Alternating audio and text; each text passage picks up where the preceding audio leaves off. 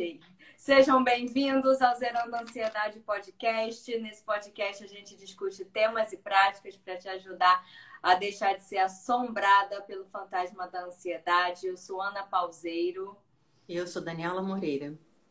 E o tema de hoje é o seu maior carrasco, parte 2. Para quem ainda não assistiu a parte 1, dá uma olhadinha lá. Ficou um vídeo bem curtinho, de 25 minutos, um episódio bem curtinho, por conta da falha da internet. E hoje a gente vai continuar. Dani, vamos aproveitar que está tudo funcionando. Vamos lá.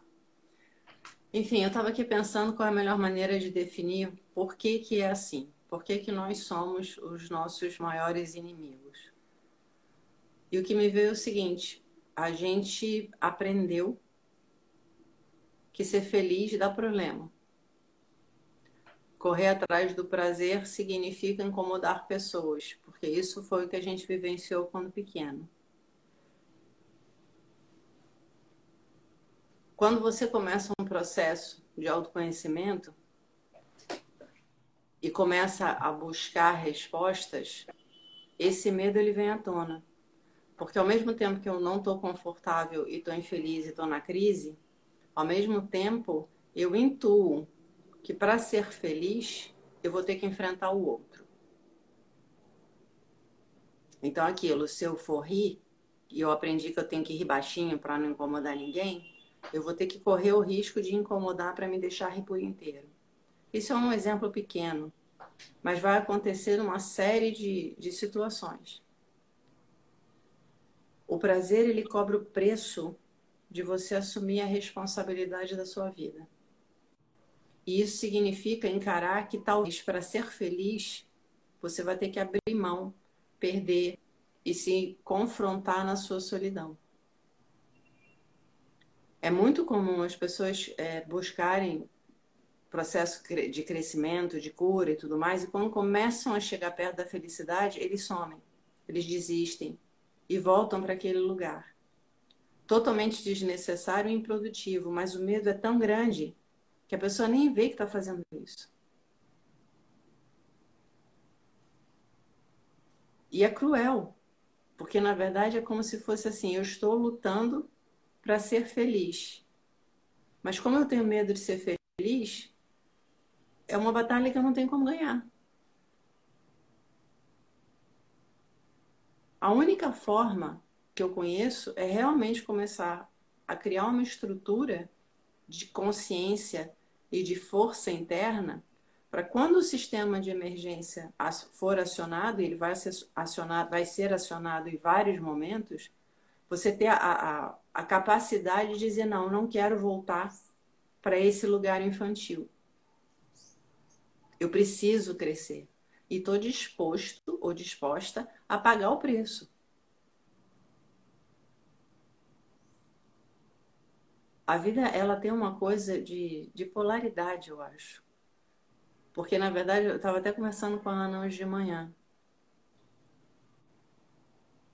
A vida é um desafio. E precisa ser um desafio.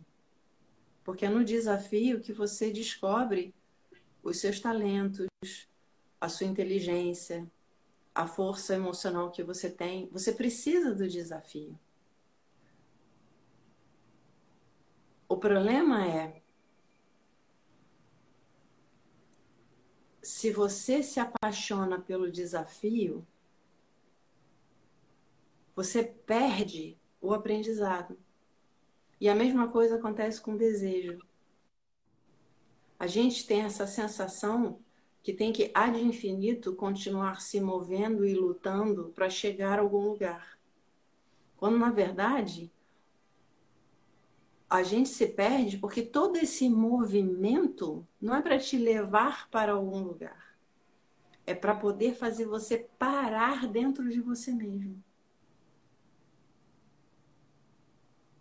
E isso a gente às vezes não consegue enxergar, porque no fundo, tudo aquilo que você procura está dentro de você. Enquanto você não consegue compreender esse conceito e trabalhar com ele, você vai se sentir amarrada, você vai se sentir sabotada e você vai se sentir perdida.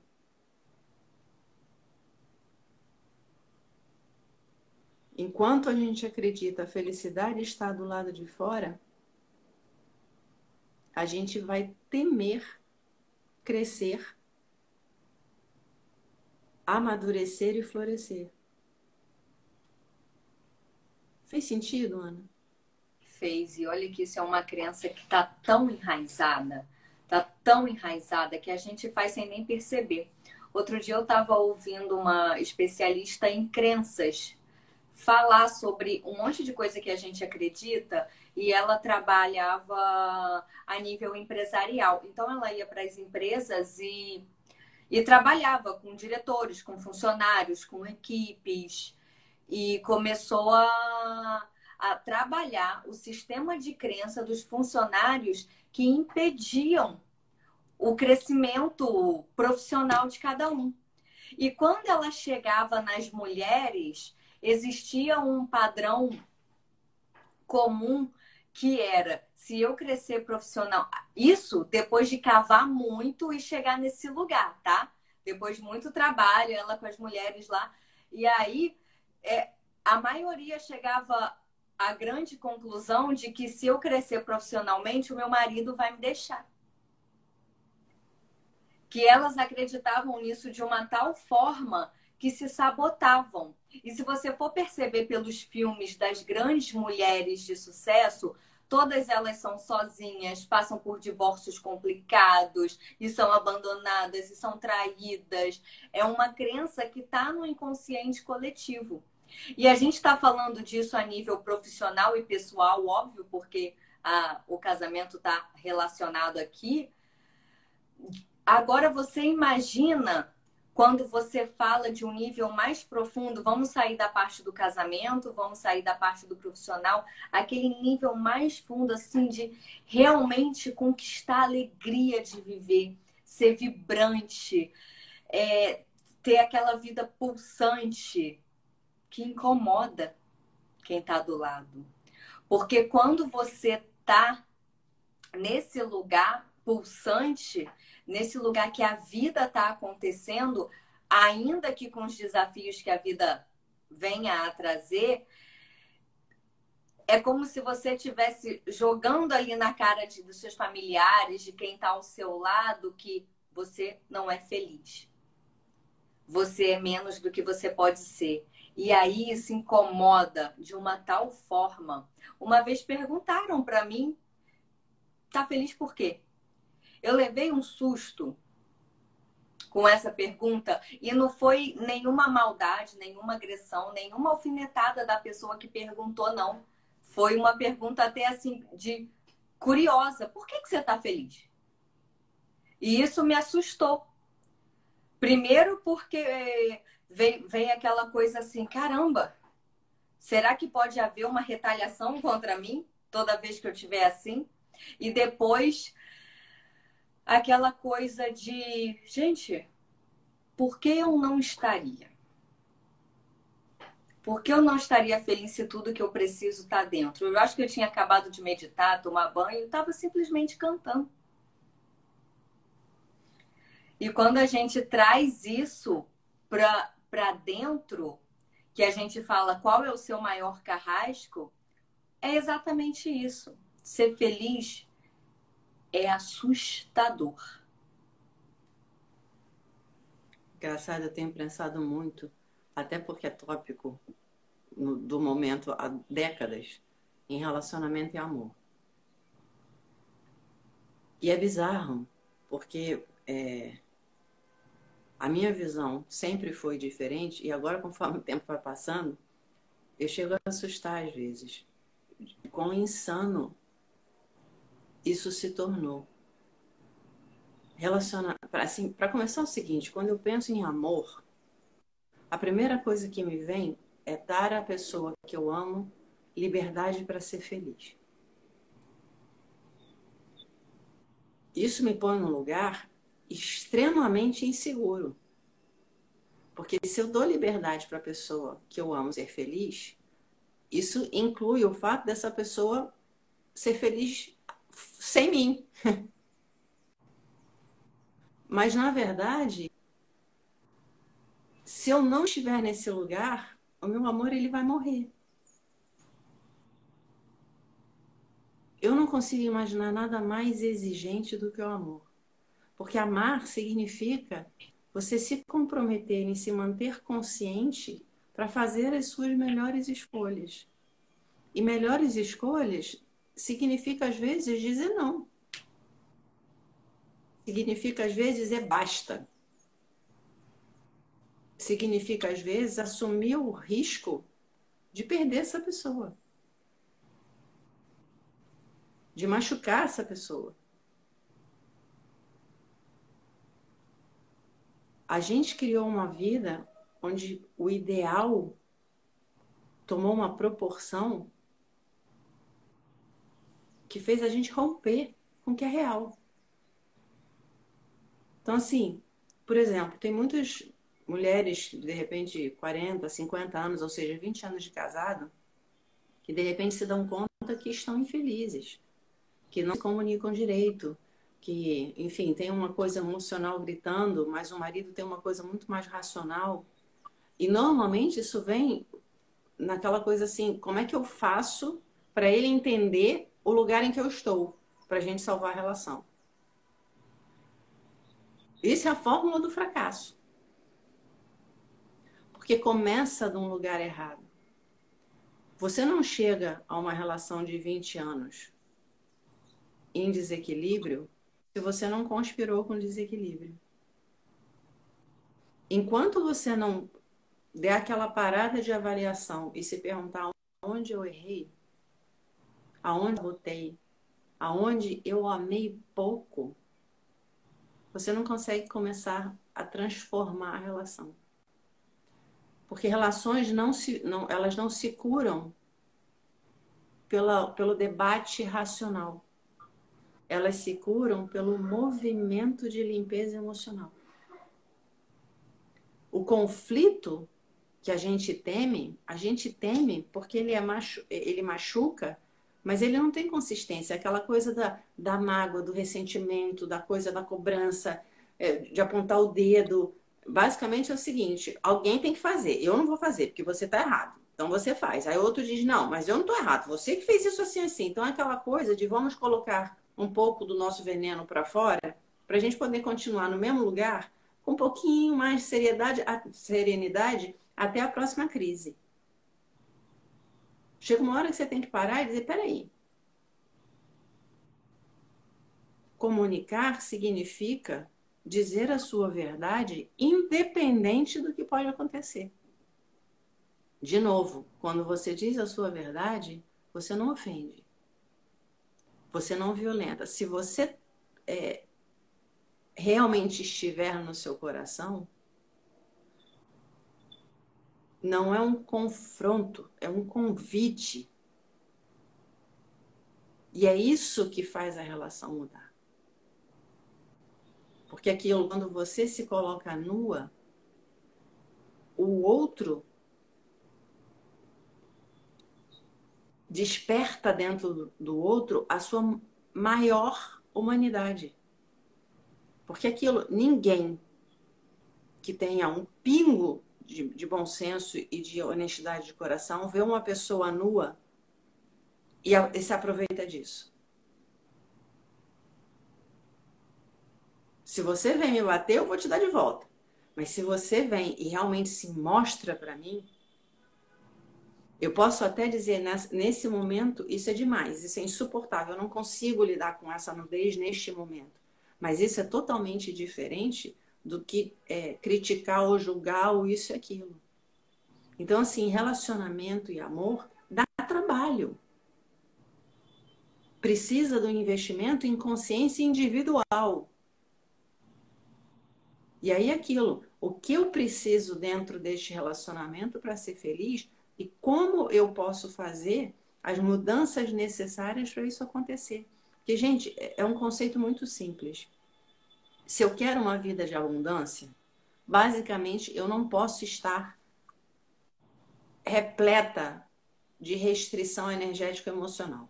Porque não cabe. A vida não vai entrar se eu estou toda fechada, se eu estou toda até aqui, assim, eu tenho que esvaziar para as coisas começarem a acontecer. E é muito engraçado, porque parece um, uma, um discurso esotérico, mas na verdade não é. é. É bastante material. É aquilo, as pessoas que param de ficar desesperadas em conquistar coisas são as pessoas que desenvolveram, desenvolveram um entendimento que se desejar, na verdade, não te leva a lugar nenhum. Se você não percebe o sentimento que está impulsionando isso. Quando você honra o sentimento, você não precisa mais ir para fora. Aquilo, eu quero que a Ana me faça feliz. Não, eu quero partilhar a minha felicidade com a Ana. Isso é completamente diferente. Porque, na verdade, é no partilhar o que eu tenho que as coisas acontecem. Ficar assim, sentadinho, olhando para a cara da Ana. Ana, me faça feliz. Ana, me faça feliz. Você acha que esse é um lugar legal? Que eu vou me sentir confortável? Agora imagina a Ana. Vai chegar uma hora que ela vai fugir. Fala, Ana. Nem que eu queira, né? Isso não é possível. Nem que eu esteja com a maior boa vontade do mundo. O que eu fizer nunca vai ser o suficiente. Porque tá vindo do lugar errado. Mas é Agora, que aquelas ah. pessoas que pegam a gente o tempo todo, que falam com a gente e segura e pega. Chega uma hora, é insuportável. É realmente insuportável. Então, assim, para. A questão não é me ame. A questão é como eu posso ser tão transparente que o amor seja um convite o tempo todo mesmo quando eu tô ruim. Especialmente quando eu tô ruim. Porque aí volta aquela história. Você resgata a capacidade de estar transparente e nua. E aí você se põe como convite. Ah, Dani, mas vão me machucar? Não, não vão. E se tentarem, a tua integridade nesse momento é tão violenta e tão forte que você olha e chega a dar dó. É uma coisa muito engraçada. Você olha de gente como essa pessoa não se ama. Como que ela não consegue perceber o presente que eu estou oferecendo? E é isso que faz a diferença. Quando você se reconhece, o outro perde a, o poder de, de validar e te valorar. Você passa a dizer: não, ninguém me rouba mais. Eu sei quem eu sou. E eu gosto do que eu sou.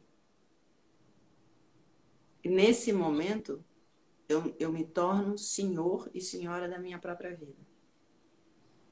Que é onde as coisas acontecem. Olha, se você quer deixar de ser o seu próprio carrasco, em algum momento vai ter que encarar o medo da solidão o medo de estar sozinha, o medo de ser abandonada, o medo de ser rejeitada, seja lá a forma como isso se manifeste para você. Porque quando a gente vai perceber quais são os medos básicos que o ser humano tem, um é o medo da morte, é o medo da escassez, e com o medo da escassez e, da, e de perder a própria vida, junto com esse medo, está o medo da perda de um grande amor. Isso eu não vou me lembrar o livro que isso tá de jeito nenhum, mas eu vou procurar e deixar nos comentários depois, tá? É, na descrição do vídeo no YouTube. Os me... A perda do amor tá entre os medos mais intensos que o ser humano sente. Então isso é muito sério. É, uma... é um lugar que desperta muita dor. E se a gente não parar em nenhum momento da vida para perceber e entrar em contato com esse medo de estar sozinha e curar esse lugar, nunca você vai conseguir atingir uma maturidade, atingir uma plenitude, atingir um estado de alegria genuíno, de falar: caramba, agora tá tudo legal. Então tem que passar por esse medo. E para quem quiser se aprofundar um pouquinho mais no tema, eu indico muito um livro do Osho que chama Amor, Liberdade e Solitude. É um livro fantástico. Um, eu, eu já li esse livro umas duas ou três vezes e sempre reli, né, depois que quebra de relacionamento, né? Aconteceu alguma coisa, terminou com o namorado, alguma alguma coisa assim, porque ele te dá uma base, te dá uma estrutura para você entender. Porque, gente, a gente é sozinho. A gente se relaciona no meio do caminho. A gente pode passar a vida se relacionando. Só que, mesmo dentro de um relacionamento, mesmo não estando sozinha, existe. É, fisicamente, né, com pessoas ao lado e, com, e até com pessoas com conexão amorosa, e mental, e seja lá que tipo de conexão for, se relacionando com você, tem um outro lado nosso que ele é só o tempo inteiro. O tempo inteiro. E entrar em contato com esse lado é desafiador, só que é um dos maiores crescimentos que pode acontecer na vida. Porque quando você entra em contato com esse lado, você descobre a verdadeira liberdade de ser. Você descobre que realmente tudo que eu preciso está dentro. Ah, esse discurso zen, discurso esotérico, discurso de paz e amor, de ai, tudo está aqui dentro, no final é real. Só que é, é, que nem. Hum. Eu estava ouvindo você falar, né? Até uhum. pela pergunta que a Raquel colocou é como se fosse assim: você vai para a faculdade, tem um professor lá, ele vai te ensinar um monte de coisa, mas você só vai ser um profissional seguro se você estudar muito, ralar muito, se mover muito, experimentar muito, errar muito e tudo mais. Isso é um relacionamento. A outra pessoa é um professor. Se você ficar esperando que o professor resolva a sua vida, você sempre vai se manter ansiosa e segura. Como é que você sai disso? Descobrindo que, amiga, pega o melhor que o professor tem para oferecer e seja extremamente grata. Mas faz a sua parte. Como é que faz isso? Meditando, se alimentando bem, correndo atrás de conhecimento, é, prestando atenção em si próprio, se desafiando cada dia mais no sentido de ser mais verdadeira, de ser mais aparente, é, enfim, fazendo o trabalho, o dever de casa. Essa coisa de, ah, está tudo dentro, que as pessoas falam, tipo, búdico, amigo, não é búdico, não. Tá tudo dentro mesmo, mas se você não mexer a bunda, não rola. Dá um trabalho desgraçado para chegar lá. É isso. E o, a pergunta foi: tenho muita insegurança, como é? E ansiedade. Como, e ansiedade, como faz, como passo segurança? Se você tem insegurança, você está querendo passar segurança por quê? A primeira coisa é aceitar a realidade. Eu estou não fala sou, porque nós sempre estamos. O mundo é dinâmico, o ser humano é dinâmico, as emoções são dinâmicas, tá tudo em constante movimento. Então, eu estou num lugar de insegurança absurdo. Para tudo eu me sinto insegura, me sinto pequena, me sinto não boa o suficiente, sinto que eu sou uma bosta. Você está nesse lugar agora. Não sei se é exatamente assim do jeito que eu falei, mas tende a ser. Você está nesse lugar agora. Ah, então eu vou passar segurança? Você está enganando quem? Aceitação é o primeiro passo. Realidade significa aceitar o que é. Aquilo é que nem você fingir que não está gripada até desenvolver uma pneumonia dupla e de repente vir a óbito. Primeira coisa que você tem que fazer, eu estou gripada. Então, deixa eu lidar com isso. E é muito engraçado porque a gente, a nível material e físico, quer dizer, material que eu digo financeiro, de relação, que a gente entende esse conceito. Mas quando é emocional, não. É como se. Ah, então, se eu estou emocional, eu tenho que sair disso. Se eu estou doente, não, tudo bem. Mas se eu estou emocionalmente equilibrada, eu tenho que sair disso. O caminho para sair disso é aceitar eu estou emocionalmente desequilibrada. Então, da mesma maneira que eu ia cuidar da crise, que eu ia ter que poupar dinheiro, que eu ia ter que fazer não sei o quê, eu vou ter que fazer um trabalho para sair disso. E o trabalho é reconhecer o que é real. Este é o meu momento. Gente, é muito engraçado. Eu tive, aliás, Ana, eu acho que não tem uma pessoa que não comece a meditar porque quer controlar os sentimentos. Basicamente aquilo, eu quero saber lidar com meus sentimentos, que se traduz. Eu quero controlar os sentimentos, porque os sentimentos estão me levando à loucura. E você gasta um tempo enorme nessa vibe. Até o dia que você entende que a questão não é controlar o sentimento. A questão é perceber que você pode deixar o sentimento fluir, porque você não é o sentimento, você é muito maior que isso. Assim como você, não adianta você pensar, eu sou uma batata, você não vai se transformar numa batata. Por mais que você se mova, se vista como uma batata, você vai continuar não sendo uma batata. Então, aquilo, existe algo que é, é além da mente, além do sentimento, além dessa baboseira toda que a gente aprende, que é real. E é esse lugar que eu tenho que buscar. Então, aquilo, hoje eu penso que sou uma batata, ok. Gente, hoje eu estou me sentindo uma batata. Só que eu não levo isso a sério. Até porque pode ser que amanhã eu acorde achando que eu sou um rabanete. Essa liberdade é muito importante. Hoje eu estou absolutamente assustada e deprimida. Pode ser que amanhã tenha mudado, a não ser que eu te reprimir. Porque aquilo, que você controla, você na verdade alimenta. E aí é muito louco que você entra num, num, num processo de sabotagem. Não precisa muito. Imagina uma pessoa cronicamente triste. Uma pessoa cronicamente triste um amigo seu. Quantas vezes você já chamou essa pessoa para sair?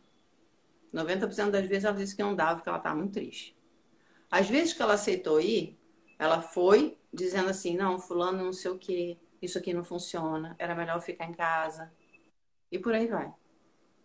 Isso é o que as pessoas tentam é, se convencer que é um esforço para sair da infelicidade. Infelicidade é dizer, gente, eu tô triste pra caramba, eu quero colo. Senta no colo de alguém e chora até arrebentar. Cinco minutos depois, você abriu espaço para a felicidade acontecer. Mas você tem que passar pelos, pelo, pelo processo de reconhecimento, validação, expressão e transformação. Dá trabalho. Ser humano dá trabalho. Se você rompe esse processo, você adoece. Em maior ou menor grau. Então, aquilo, observa como é fácil a gente se agarrar àquilo que a gente diz que está querendo se livrar. Porque tem medo de realmente se tornar adulto. De realmente ter que dizer, não, isso aqui é o meu limite, daqui não vai passar. Ah, se você fizer isso, eu vou te deixar. Deixa. No momento em que você negocia, se uma pessoa ameaça, né, eu vou te deixar, você abre mão da tua verdade, acabou a relação. Você vai passar o resto da vida sofrendo. Se você chega e diz, então, então tá bom, quer que eu ajude a fazer a mala? Imediatamente você desarma o outro. Ao invés do poder, a pessoa cai no real porque ele também tem medo de perder. Mas aí você põe todo mundo no mesmo lugar. Você busca o equilíbrio. Você traz a coisa para vamos dividir responsabilidades. Se você negociar, nunca mais, porque acaba o respeito. Acaba essa. Como é que eu vou dizer isso? Acaba a criatividade. Se um se torna maior do que o outro, o que você está alimentando é ressentimento. Amor é aceitação das diferenças, que aliás é outra coisa que outro dia eu morri de ir pensando nesse negócio. Você se apaixona por alguém que é totalmente diferente de você, porque isso te dá um processo criativo imenso. Aí você casa com essa figura, aí começa. Você tem que ser assim, você tem que ser mais parecido comigo, você tem que fazer as coisas do jeito que eu quero, você não sei o que, você não me ama mais. Gente, Se você transformar o outro no teu igual, acabou o crescimento, acabou o amor, acabou o relacionamento, acabou a função, acabou tudo. Felicidade saiu correndo. Quanto mais diferente, mais processo criativo. Óbvio, mais ardido. Porque é aquilo, de repente, você vai ter que aceitar que o outro vai fazer de outra forma. Que é a forma dele. Mas quando você lidar com isso, você não só alimenta o amor, o respeito e a liberdade. Você alimenta o seu próprio direito de ser você mesmo. E aí o milagre acontece. A vida acontece na sua abundância, na força, na saúde, no mágico. E aquilo, se você quer viver o mágico, você vai ter que pagar o preço. E o preço é ralar pra caramba para crescer e realmente ser você. E lembrando, galera, muito importante que a aceitação não é sinônimo de conformismo. Ah, então tá. Vou viver para sempre aqui nessa vida miserável. Não. A aceitação é você fazer o óbvio, que é aceitar de que eu estou sentada nessa cadeira agora, falando com vocês. Como que eu não vou aceitar que eu estou sentada nessa cadeira agora? É ver o óbvio. Eu estou num momento de total insegurança. Então eu vou colocar um salto alto, um blazer, uma maquiagem, um penteado lindo, maravilhoso para passar segurança? Não. A aceitação é eu tô onde eu tô agora. E a partir desse lugar que eu posso crescer. E aí a gente vai voltar mais uma vez para onde a gente sempre volta aqui nesse perfil, porque é disso que a gente fala. Como que você chega nesse lugar? O que, que significa que é ralar para caramba? A meditação tá aí. A meditação é a ferramenta mais eficaz que existe para você cair na realidade, aprender a caminhar no medo, ter clareza do que está acontecendo, criar coragem para tomar as atitudes necessárias para a mudança e por aí vai. E descobrir que você pode viver de forma alegre, que você não precisa viver na miséria emocional. E quando a gente fala de meditação, a gente fala de meditação ativa. Porque exatamente esse negócio que a Dani falou dá um trabalho do caramba, porque a gente tem que liberar é, as crenças que a gente tem de que eu sou pequena, de que eu não sou boa o suficiente, de que se eu tiver sucesso profissional meu marido vai me abandonar e por aí vai. Essas crenças, você acha que elas ficam guardadas só na memória? Não, elas ficam guardadas no corpo, elas ficam guardadas na, é, na, na, nossa bioeletricidade, elas ficam guardadas na nossa musculatura, nos nossos tendões, nos nossos nervos. E vão te adoecendo quanto mais você reprime. Cada raiva que você reprime é uma contratura muscular que você faz. Cada lágrima que você não se permite chorar é veneno que você está jogando de volta para o teu corpo ao invés de jogar para fora. E quando a gente fala da meditação ativa, você precisa usar o corpo para liberar esse peso enorme que você está carregando, que não é seu, que já devia ter sido deixado de lado há muito tempo. Mas não foi. Ok, voltamos para a aceitação. O peso está aqui, a dor está aqui, a raiva está aqui, a mágoa está aqui, o ressentimento está aqui. A sensação de que o mundo me deve alguma coisa está aqui. Então vamos jogar isso fora através dos movimentos.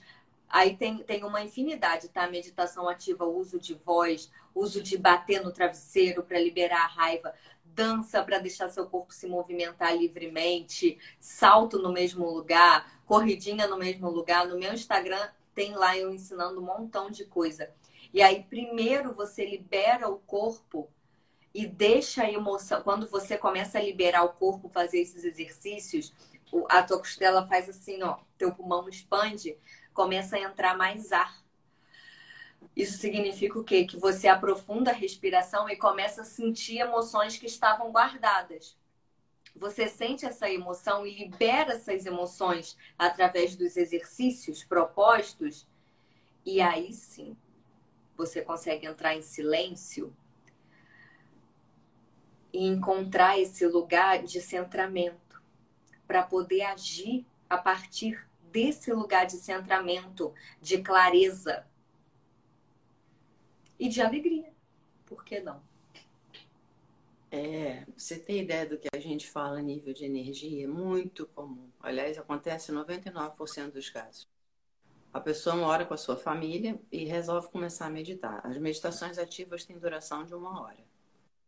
Então, a pessoa escolhe lá o lugar para meditar e começa a tentar. Nas primeiras vezes, é, chega a ser bizarro. A pessoa começou a meditar, aí é o telefone que toca, o filho que chama, empregada que não viu e a tela. E aí interrompe e a pessoa fala, pô, não estou conseguindo é, montar um lugar para mim, eu não estou conseguindo arrumar um horário, tá difícil porque na minha casa não tem espaço. Cara, essa cantilena eu já ouvi um milhão de vezes. Aí eu falo, persiste. Começa, né?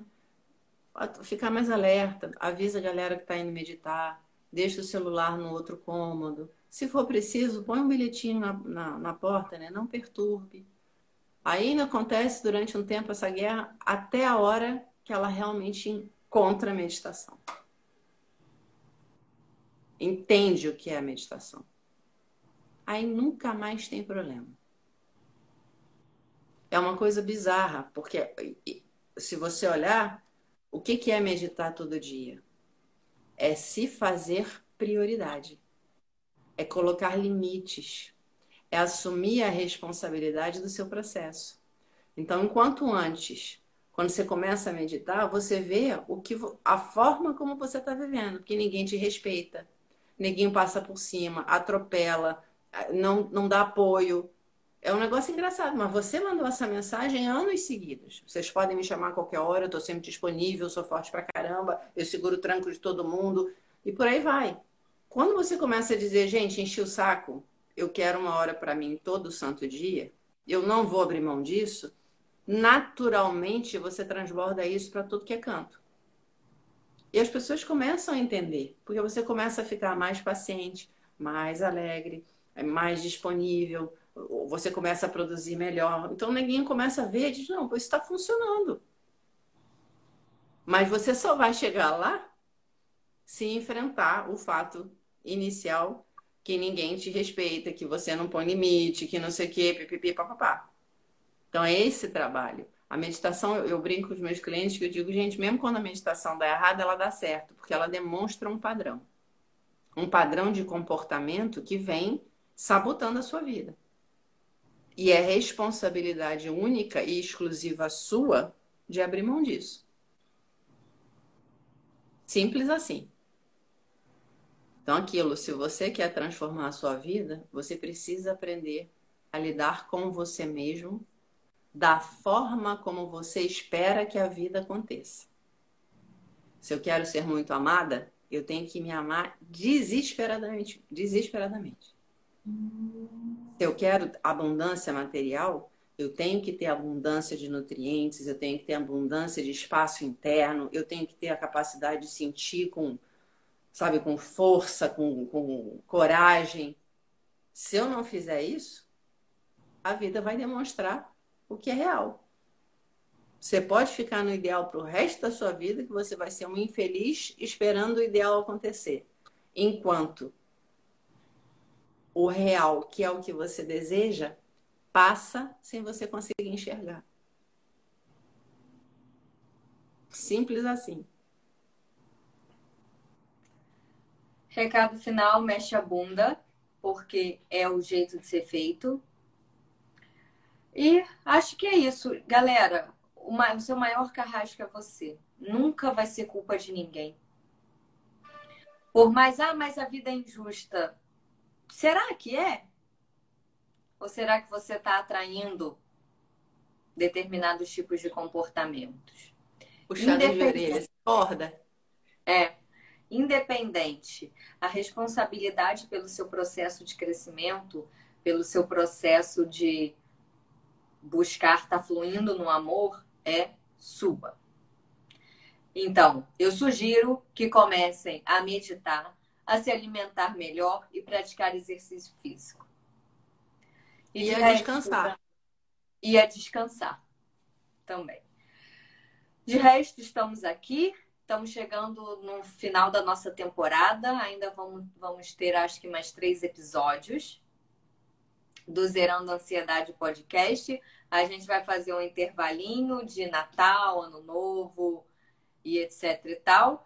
E no início de janeiro a gente volta com mais uma semana de lives. Ainda não tem data certa, mas fiquem atentos que eu vou divulgar lá no Instagram. A gente volta com mais uma semana de lives daquela para a gente aprender bastante e praticar também. Muito obrigada quem esteve até aqui se tratem com carinho, bebam bastante água. E Dani, fala, eu já vi que você está dando sinal. É o seguinte, gente, imperdível. Quinta-feira que vem, na quinta, não é na terça, na quinta, a gente vai ter um convidado falando da importância da nutrição, explicando um monte de coisas em relação a como o corpo funciona, é, relação emoção, físico, alimentação, enfim, uma pessoa muito bacana que conhece muito disso, então não percam especialmente assim, ah, tô anêmica, eu tô depressiva, eu tô não sei o que lá, às vezes uma mudança de alimento, uma mudança de alimentação faz uma diferença atroz. Não percam. É isso, já dei meu recado. Ok, galera, muito obrigada e até a próxima. Beijo. Beijo. Tchau.